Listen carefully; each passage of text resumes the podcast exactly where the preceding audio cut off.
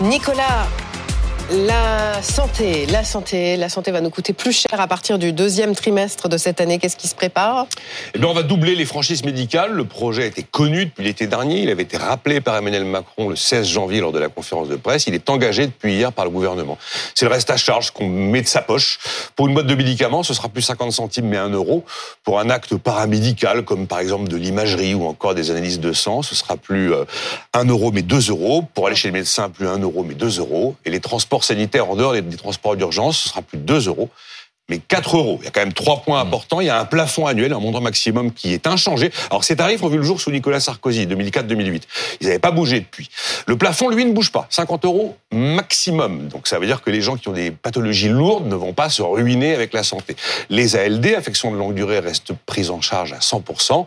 Et il y a trois catégories de gens épargnés par cette hausse les mineurs, les femmes enceintes qui bénéficient de l'assurance maternité, qui couvre 100% des soins, et également les bénéficiaires de la complémentaire santé solidaire, c'est le nouveau nom de la fameuse CMUC. Bon, vous nous rappelez pourquoi cette hausse intervient maintenant? Alors le discours politique qui est tenu, c'est qu'il faut responsabiliser les gens, les patients. Sauf que le patient, c'est pas lui qui prescrit les médicaments, hein. c'est le médecin quand même. Faudrait pas l'oublier. Et puis rappeler que la santé n'est pas gratuite.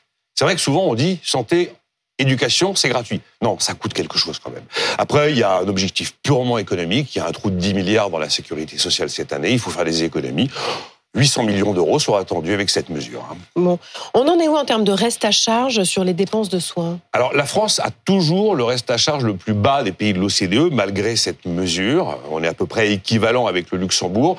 La facture moyenne, évidemment une moyenne, hein, je ne peux pas faire autrement, euh, la facture moyenne euh, de santé d'un Français aujourd'hui, c'est 3500 euros par an et le reste à charge avoisine les 250 euros.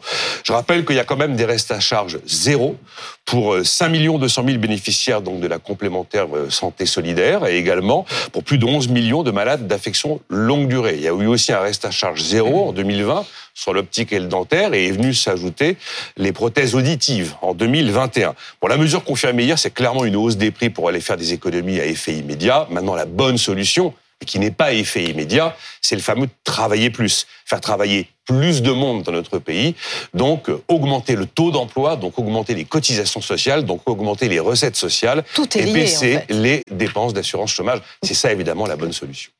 Merci Nicolas.